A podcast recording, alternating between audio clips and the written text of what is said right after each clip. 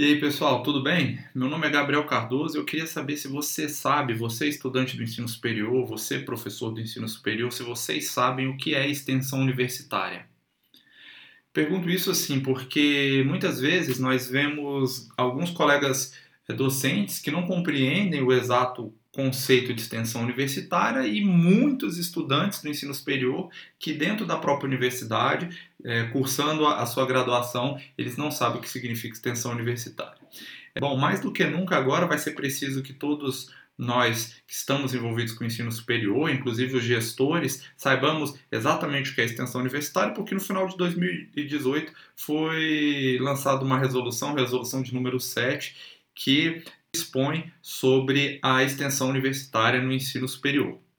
E é sobre isso que eu vou falar um pouco nesse vídeo. Então, se você é estudante do ensino superior, se você é professor do ensino superior, fica ligado até o final, porque você vai entender um pouco como vai funcionar agora a extensão universitária daqui para frente. Bom, é, primeiro para falar de extensão universitária, a gente precisa entender então e alinhar um pouco mais esse conceito. Né? Normalmente os alunos do ensino superior, quando eles buscam uma universidade, eles buscam predominantemente é, o ensino, é, que de uma forma bastante superficial, bastante rasa, seria a transmissão de conteúdo para o desenvolvimento de conhecimento, desenvolvimento de competências. É, alguns alunos já mais avançados ou um pouco mais conscientes do papel do ensino superior buscam também a pesquisa, que é a construção de conhecimento dentro da universidade. E há um terceiro grupo muito raro que busca também extensão. Então, esses são os três pilares da educação superior no Brasil: Brasil, ensino, pesquisa e extensão, que é quando você aplica o conhecimento desenvolvido, praticado e lecionado na universidade na comunidade, na sociedade, em prol de melhorias sociais, melhorias ambientais, melhorias culturais.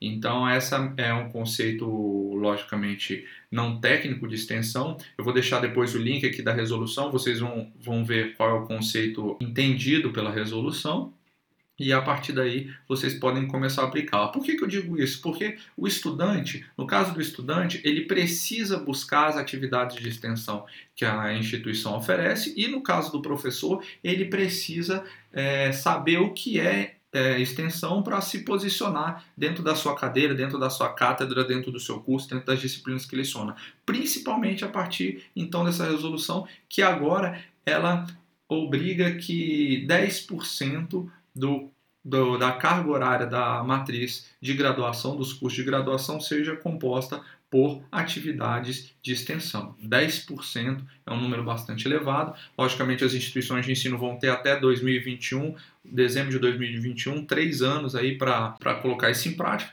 mas isso é vai ser uma mudança muito brusca, na, é, muito brusca não, considerável na dinâmica das universidades. Certo? E quais são os princípios da extensão? A extensão tem alguns princípios, ela precisa gerar é, interação dialógica, né? então os muros das uni da universidade ele é ele vem abaixo e a universidade vai até a comunidade, traz a comunidade para dentro da universidade, e a partir dessa interação, novos conhecimentos são gerados, a comunidade é transformada, a universidade é transformada, os professores envolvidos são transformados, os alunos envolvidos são transformados e as pessoas beneficiadas são transformadas. Vou dar um exemplo concreto do que seria isso. Por exemplo, na, uni na universidade que eu trabalho, no Centro Universitário DF, nós temos vários programas de extensão e dentre eles um que nós temos que é muito famoso é o DFEPOP. O DFEPOP é um programa de extensão de odontologia é, que o de odontologia lidera e outros cursos estão agregados. Então, eles têm um trabalho é, junto ao Centro Pop, que é um centro aqui em Brasília, a cidade onde eu moro, que trabalha com moradores de rua. E então os estudantes, os professores de odonto, eles vão até, é, eles vão ao encontro desses moradores de rua, prestam serviços, por meio dessa troca eles desenvolvem novos conhecimentos, conseguem aplicar aquilo que é visto em sala de aula, conseguem construir conhecimento por meio de pesquisa e voltam para a universidade transformada. É um outro princípio da é, extensão, é a indissociabilidade com o ensino e com a pesquisa. É, a formação cidadã do estudante também é muito importante. Enfim, há uma série de outros é, princípios aí.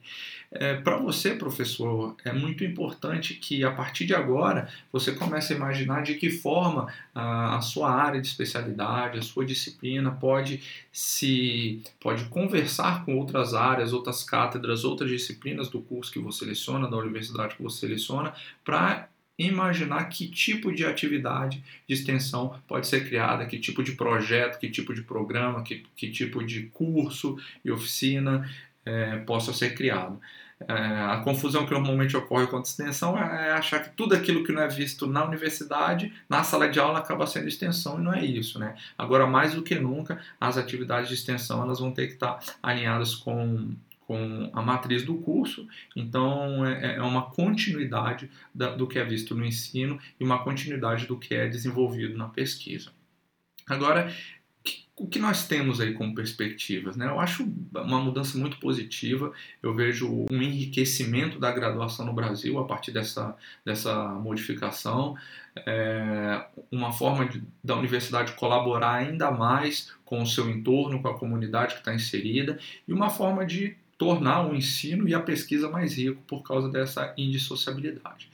É, acredito que é uma mudança que vai, é, veio para melhorar e a gente fica muito feliz, porque finalizando, para concluir o vídeo, na instituição é, que nós trabalhamos, nós fizemos uma modificação em 2016, no qual nós criamos todo um regulamento de extensão, uma política de extensão universitária, que praticamente deixou a instituição preparada para o que pede essa resolução. A única coisa que nós vamos ter que mudar até 2021 é o ajuste na matriz do curso para que tenha esses 10% obrigatórios. E aí, logicamente, é, surge a possibilidade de aprendizagem baseada em projetos, de, de práticas integradoras, interdisciplinares, uma série de outras é, é, ações possíveis. Mas os nossos documentos, o PDI da nossa instituição, os PPCs dos cursos, é, a política de extensão, o edital que ocorre anualmente, o evento de extensão, as publicações que nós temos de extensão, enfim, tudo, tudo, tudo que, praticamente tudo que a, a resolução pede, nós já estamos preparados e espero que a sua instituição também esteja nesse caminho, esteja nessa direção e já esteja pensando nisso. Então é isso, mais uma vez muito obrigado. Não esquece de deixar aqui uma curtida e assina o canal se quiser saber um pouco mais sobre empreendedorismo, educação, inovação, criatividade, formação de pessoas. Um abraço, até a próxima.